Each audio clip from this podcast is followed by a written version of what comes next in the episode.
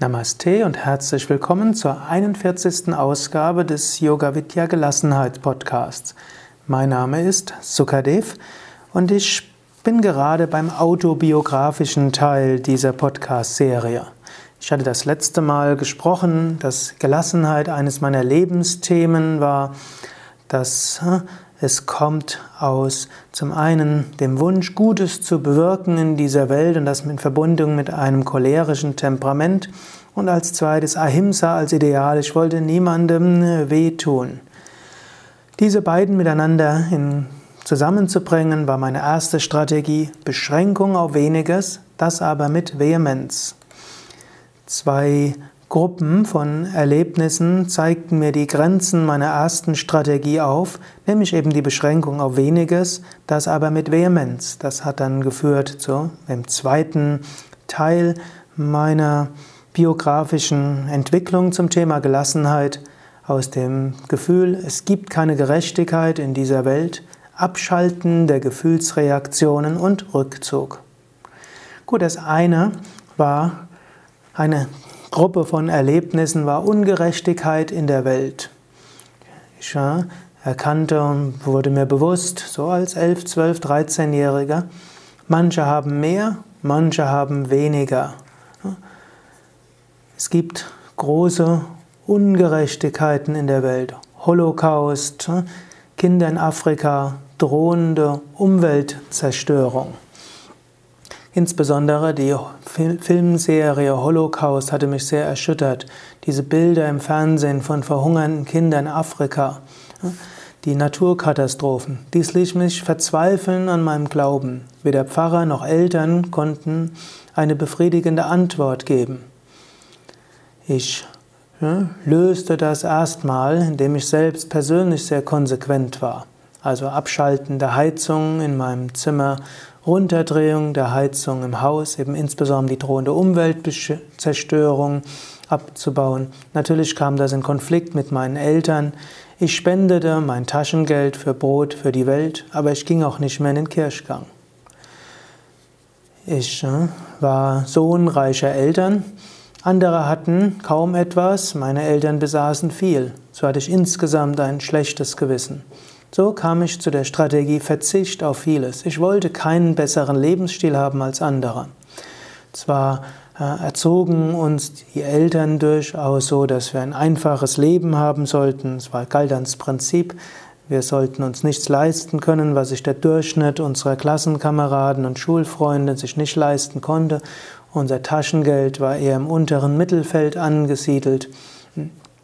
Aber ich wollte das noch etwas steigern. Ich hatte, ich kaufte mir nie Kleidung, wollte auch nie Kleidung haben, habe mich immer zur Wehr gesetzt, wenn meine Mutter mich neu einkleiden wollte. Ich habe mir selbst nie etwas gekauft von meinem Taschengeld, selbst das Essensgeld für das Mittagsessen in der Schule habe ich normalerweise zur Hälfte gespart oder gespendet. Natürlich auch in der Familie. Mein Gerechtigkeitsdenken wurde dort immer wieder auf die Probe gestellt. Wir waren drei Jungs. Wir hatten zwar Eltern, die sich sehr bemüht haben, uns gerecht zu erziehen, aber gerecht kann ja kann es nie sein im Umgang mit Kindern. Mein Vater hatte öfters gesagt, es gibt keine Gerechtigkeit in dieser Welt. Das hat mich furchtbar geärgert. Auch habe ich Ungerechtigkeiten in der Schule gesehen. Und auch wenn ich manchmal erfolgreich war bei Streiksorganisationen oder bei Diskussionen mit Lehrern, manchmal entstand dieses unglaubliche Gefühl der Ohnmacht. Eine zweite Art Schlüsselerlebnis kam im Umgang mit meinem Pferd. Ich hatte das Ideal, mit meinem Pferd eins sein zu wollen, vollkommene Harmonie zu haben. Ich versuchte das beim Dressurreiten, versuchte telepathisch mit meinem Pferd zu kommunizieren und bis zum gewissen Grad gelang das auch. Ich ähm, hatte wunderschöne Ausritte mit intensiven Verbundenheitserlebnissen, auch Einheitserfahrungen. Ich kann sagen, ich hatte tiefe spirituelle Erfahrungen mit meinem Pferd. Ich arbeitete auch daran, meine Gedanken zur Ruhe zu bringen, denn ich wollte ganz eins sein mit meinem Pferd, hatte so großartige mystische Erlebnisse. Aber ich hatte auch ein temperamentvolles Pferd, das selbst einen starken eigenen Willen hatte. Das hat mich dann öfter geärgert. Ich wollte freundlich sein zu meinem Pferd, wollte also meinem Ausdruck nie, meinem Ärger nie Ausdruck verleihen. Ich war ja tierlieb. Nicht töten von Insekten war ich schon von Kindheit an. Ich war Vegetarier geworden aus Mitgefühl mit Tieren. Aber es gab mehrere Situationen, in denen ich das Gefühl der Ohnmacht hatte. Das Pferd macht einfach nicht, was ich will. Und ich wollte aber dem Pferd gegenüber gewaltfrei bleiben, habe dabei diesen furchtbaren Ärger, den ich nicht, den ich kaum beherrschen konnte. Und ich hatte Angst davor, dass ich vielleicht irgendwann mal die Beherrschung verlieren würde und mein Pferd so behandeln würde, wie es nicht richtig wäre.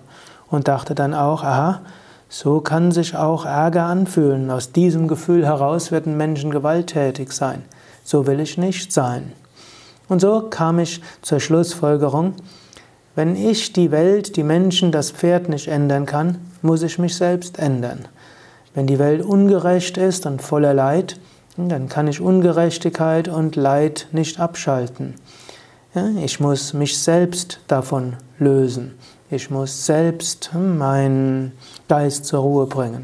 Ich muss lernen, in der Ruhe zu sein, auch wenn ich das Gefühl von Ohnmacht habe. Auch beim Pferd muss ich lernen, ruhig zu bleiben, auch wenn manchmal ich nicht das tun kann, was ich tun will und wenn das Pferd nicht das macht, was ich gerne mache. So arbeitete ich am eigenen Geist als Jugendlicher. Ich dachte, mein Geist muss ich dann trainieren. Ich übte auch Konzentrationstraining anhand von Büchern. Ich übte mit einem Buch an Gedächtnistraining, positives Denken, Schnelllesekunst und las auch Bücher über Selbstbeherrschung durch.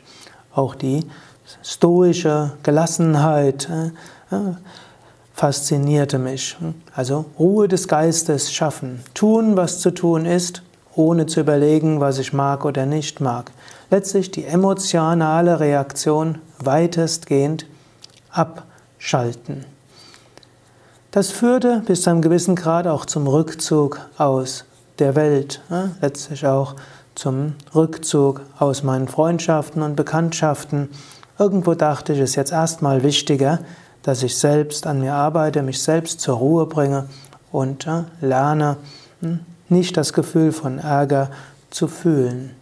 Und tief im Inneren kam die große Überzeugung, ja, es muss etwas anderes geben. Vielleicht ist einiges von dem, was ich dir dort erzählt habe, auch bei, in deiner Biografie wichtig gewesen.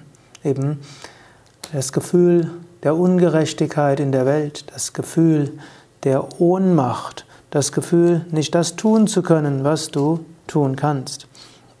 Und vielleicht bist du dort auch mal zum Schluss gekommen, dass es gut ist zu lernen, dein Ärger unter Kontrolle zu bringen.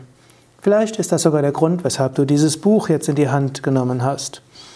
Ich selbst bin zwar bis zu einem gewissen Grad damals erfolgreich gewesen, meine Gefühlsreaktionen zu unterdrücken, aber ich war damit ja auch nicht zufrieden. Da blieb dann irgendwo eine Schalheit. Ist es ausreichend, einfach nur mich selbst ruhig zu machen, ohne dass ich viel ändern kann? Ist das wirklich ein Leben, das ausreichend intensiv ist? Und natürlich habe ich auch manchmal gemerkt, der Ärger ist trotzdem herausgebrochen, was mich dann noch unmächtiger gemacht hat. Vielleicht hast du auch du das erfahren. Du kannst selbst überlegen, was hattest du diese Strategie auch schon gehabt? Wie erfolgreich war sie? Ist sie vielleicht bis heute bis zu einem gewissen Grad erfolgreich oder hat sie ihre Grenzen? Bis zum nächsten Mal. Alles Gute. Mehr über Yoga und auch mehr über das Thema Gelassenheit, psychologische Entwicklung, Yogatherapie, psychologische Yogatherapie und Yogalehrerausbildung auf unseren Internetseiten unter www.yoga-vidya.de